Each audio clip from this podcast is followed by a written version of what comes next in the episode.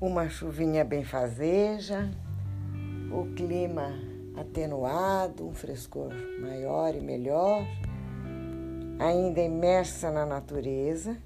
Continuamos com a, com a leitura do texto da doutora Iraci Galhaz, agora na minha voz e no texto da doutora Iraci, o trecho fornecido, disponibilizado pela doutora Maria Carolina Alves dos Santos. Doutora Maria Carolina é professora aposentada do Departamento de Filosofia da Unesp, campus de Marília. É contratada da Faculdade São Bento de Filosofia do Mosteiro de São Bento. Graduada em Filosofia pela PUC de Campinas em 64. Fez seu mestrado pela USP em 1986 e o doutorado pela Universidade Católica de São Paulo em 2000 com ênfase em História da Filosofia Antiga. E é a esse currículo e a essa capacidade de aprofundamento na análise da questão do umbigo, agora segundo o simbolismo mítico na Grécia Antiga, que doutora Maria Carolina disponibilizou as breves considerações, como ela diz, para que a doutora Iraci pudesse apresentar no, na palestra que nós estamos conhecendo. A partir de agora, abro aspas e farei a leitura do texto da doutora Maria Carolina. Inúmeras culturas associam o umbigo ao centro primordial da criação, ao foco da mais concentrada das energias a instância sagrada que intermedia a comunicação entre o plano dos deuses e o dos homens. Longe de ser estático, ele é também, como todo princípio, poder dinâmico. Abre aspas, arque em seu duplo sentido, de onde eclode o movimento da unidade para a multiplicidade, do eterno ao temporal do que é velado à manifestação da vida. E, inversamente, é para esse eixo do mundo que todos esses processos fenomênicos convergem em busca da reabsorção na unidade. O umbigo aparece com esse mesmo significado, ponto de partida e de retorno à origem, lugar de junção onde, onde se explicitam a dimensão do divino e a do espaço temporal humano nas tradições védica, indiana, grega, cristã e africana. Sendo única no céu, na terra, a configuração de centro do mundo diverge para cada povo, ao representá-lo ora por uma montanha, ora por uma pedra, árvore ou orifício. E nessas tradições, cada indivíduo é também possuidor deste mesmo foco central princípio de vida e de seu movimento, a psique. Assim presente no inconsciente coletivo da humanidade, enquanto arquétipo, totem, mito ou conceito, o umbigo é um dos mais intrigantes e fecundos símbolos míticos por ela cultivados. Número 1. Um, o mito do centro cósmico. Na mitologia dos antigos gregos, o ônfalos é o centro originário de todo o macrocosmo. Lugar espiritual em Delfos, na Fócida, onde se erigiu um santuário devotado a Apolo, destinado a guiar o gênero humano. O templo ao deus Pítio eclipsou, em sua idade de ouro, entre os séculos 7 e 6, o de todas as outras divindades. Peregrinos das mais diversas latitudes do mundo helênico acudiam a esse prestigioso centro religioso para auscultar os oráculos das sacerdotisas sobre seus futuros desígnios. Escritas em pequenas tábuas de argila, as consultas eram conduzidas ao interior do recinto, onde, sentadas sobre um tripé, inalando evaporações emanadas das rachaduras do sagrado orifício, as pitonisas profetizavam. E, em estado estático, mediante linguagem críptica e enigmática, elas pronunciavam infalíveis e verídicos oráculos, que iam sendo fielmente anotados pelos sacerdotes délficos. Escreveu Heráclito em um de seus fragmentos, aspas, e a Sibila, com a boca delirante, sem risos e sem belezas, sem perfumes ressoando, mil anos ultrapassa com a voz, pelo Deus que nela habita. 2. O microcosmos humano. Epígrafe. No centro do mundo grego, Atenas, que brilha em torno de sua ágora, lá está Sócrates, no umbigo do mundo. Fecha aspas. Wolff, Francis Wolff, Sócrates, página 40. Nos séculos V e IV a.C., o grande santuário délfico permanece ainda como o principal centro religioso da Hélade. Em seu frontão se inscreve a máxima suprema de Apolo, endereçada ao homem. O, abre aspas, conhece-te a ti mesmo para que saibas que tu não és um Deus, fecha aspas. Querofonte, amigo de infância de Sócrates, consulta o oráculo quanto à existência de alguém mais sábio do que o referido filósofo, ao que a Pítia teria negado. Ele assim o decifra. Diante da maioria dos que creem que sabem o que não sabem, sou mais sábio, pois não creio saber o que não sei. Minha única tarefa é andar pelas ruas a serviço do Deus délfico, questionando incansavelmente jovens e velhos para desvelar a própria ignorância incitando-os a não cuidar tanto do corpo e da riqueza material, mas em aprimorar sua alma tanto quanto possível. Em Apologia de Sócrates de Platão. A mensagem divina imprime um sentido novo à atividade filosófica de Sócrates. Ele se crê encarregado por Apolo, mediante a arte do diálogo, não de transmitir um saber pessoal, mas de levar cada homem a investigar esse si mesmo que está em seu próprio centro. Com o retorno exaustivo a esse lugar vital do microcosmos humano, visa que se perca o que se pretendia saber e que se encontre um eu mais real do que aquele que julgava conhecer, fonte imorredora do verdadeiro saber. O filósofo adentra metodicamente a esse umbigo espiritual humano universo atemporal ainda desconhecido, para nele instaurar o domínio esclarecedor da razão sobre as forças cegas e caóticas dos mais primitivos instintos. É ele o terapeuta por excelência, cuja asquesis interrogativa e maiêutica constitui o fio que lhe permite percorrer os espaços labirínticos da alma humana e, após salvá-la da aterradora ignorância de si própria, deles sair vitorioso, tal como o herói mítico Teseu. Fechando parênteses aqui na leitura do trecho disponibilizado por doutora Maria Carolina, doutora Iraci continua sua explanação. Agora doutora Iraci. Retomando nossa reflexão, a filosofia e a mitologia oferecem verdadeiras pérolas às nossas intuições psicológicas e psicoterápicas. O fenômeno arquetípico tem essa vantagem. Aparece simbolicamente de diferentes maneiras, mostrando suas diferentes faces. Se até nascermos éramos alimentados pelo cordão umbilical concreto, literal, é por esse mesmo cordão, lembrado pela preciosa cicatriz do umbigo, que continuamos a ser simbolicamente alimentados. É por esse cordão simbólico que nosso ego se comunica com o nosso self, bebendo na fonte do autoconhecimento.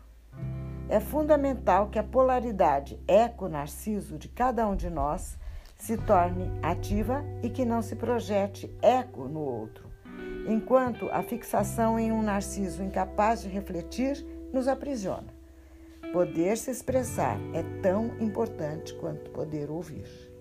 Não poder ouvir é o mesmo que não poder se expressar, pela dissociação dessa polaridade. Olhar para o próprio umbigo poderia ser a forma ideal de se olhar para o outro, desde que se percebesse que essa cicatriz preciosa é a remanescente do fundamental cordão que nos alimentou corporalmente até nascermos e que segue alimentando nossa alma via nossos símbolos. Olhar para o próprio umbigo é paradoxalmente olhar para o outro, não transformado em eco. Cuidar do próprio umbigo é, portanto, cuidar de nossos vínculos, seja com o outro, seja com o inconsciente, com o nosso self.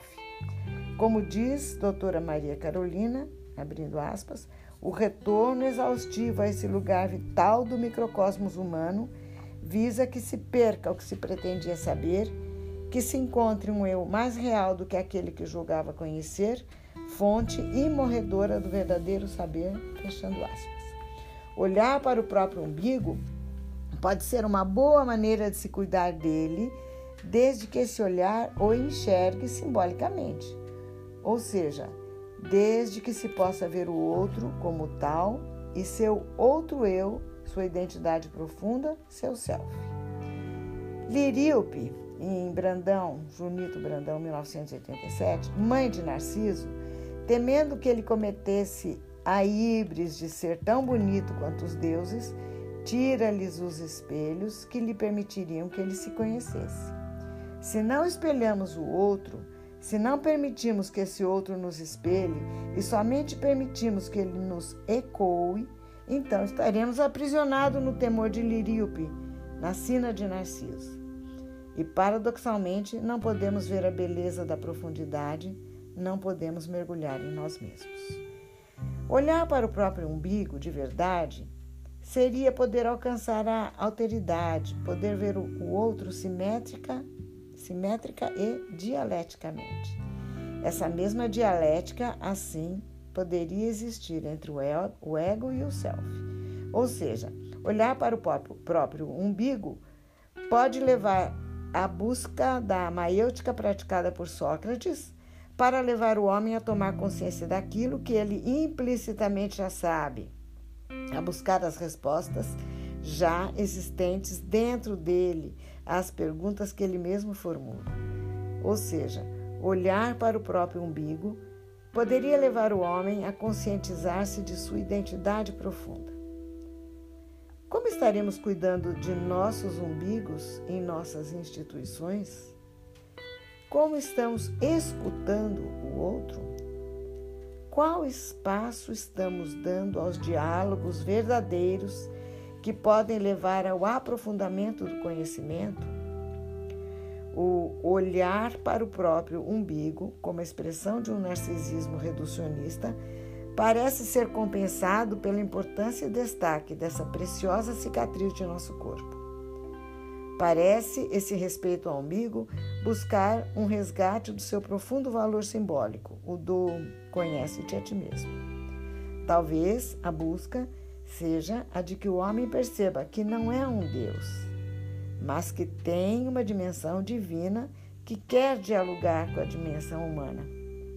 Talvez a busca seja do resgate de que o homem se religue a Deus, à sua própria dimensão eterna, à sua totalidade, à unidade de onde saiu. Talvez a busca seja perceber que, pelo cordão umbilical, voltamos para o lugar de onde saímos, à mãe, à matriz, ao inconsciente, de onde nasce em nossa consciência, a volta ao self, ao si mesmo. Resumo: umbigo, em nosso léxico, é descrito como uma cicatriz abdominal resultante da secção do corpo umbilical que unia o feto à mãe. Em linguagem coloquial, o termo umbigo geralmente aparece ligado à questão narcísica. Na expressão fulano olha somente para o próprio umbigo, por exemplo, está implícita a qualidade narcísica da pessoa em questão. Também esse termo tem a conotação de centro, Jung, 1991, por sua localização. Com o desenvolvimento da cirurgia plástica e dos procedimentos estéticos da dermatologia, Chama a atenção que essa cicatriz, diferentemente de outras, nunca seja pensada como removível. Ao contrário, ela é cuidadosamente preservada ou reconstituída se necessário. Por que será? Cicatriz símbolo do narcisismo, o umbigo ao mesmo tempo simboliza entre o eu e o outro a interdependência de nossa espécie. Se entreolham esses constituintes de nossa identidade pessoal e institucional? Como cuidamos de nossos umbigos? Nesse trabalho, é buscada uma discussão simbólico-arquetípica do entrelaçamento desses aspectos. Fechando aspas, termina aqui o discurso preciosíssimo da doutora Iraci e nós faremos uma breve pausa antes das conclusões e do encerramento, além da leitura das referências bibliográficas.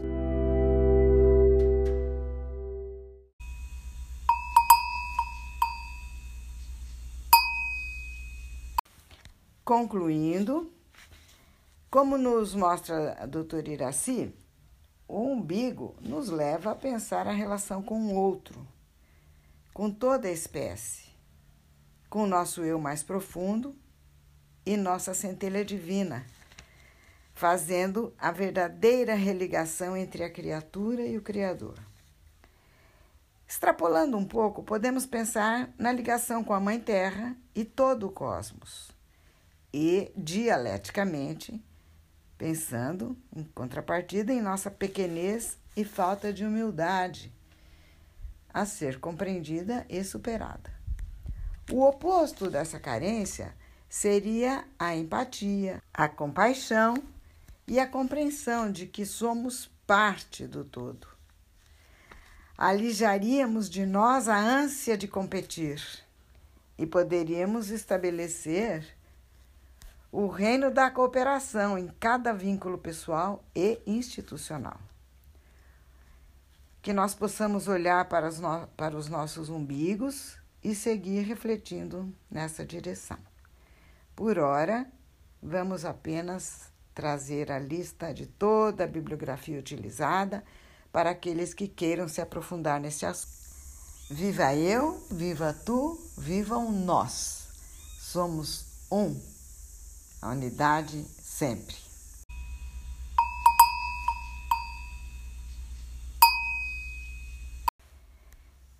Referências bibliográficas: Brandão, J.S. Mitologia Grega, volume 3, páginas de 149 a 174.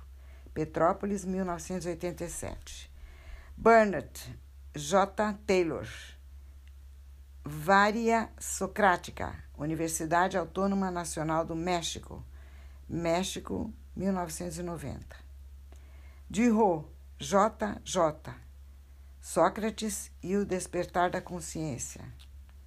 Edição, editora Loyola, São Paulo, 2004.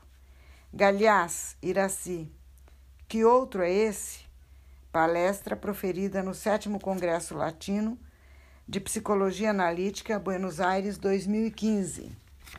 Heráclito, Os Pré-Socráticos, tradução J. Cavalcante de Souza, editora Abril Cultural, São Paulo, 1973. Jung, C. G. Psicologia e Alquimia, volume 12, páginas de 214 a 215, Petrópolis, 1991. Jung, C. G. Consciência Inconsciente e Individuação, volume 9 a 11, páginas 489 e 524, Petrópolis, 1974. Platão, Apologie de Socrate, tradução A. Croiset, editora Belles Lettres, Paris, 1953. Plutarque, Dialogue sur les oracles de la Pitié, PUF, Paris, 1962. Wolff, Francis, Sócrates, O Sorriso da Razão, Brasiliense, São Paulo, 1992. Muito grata, muito satisfeita por termos mergulhado um pouco mais no ser natural.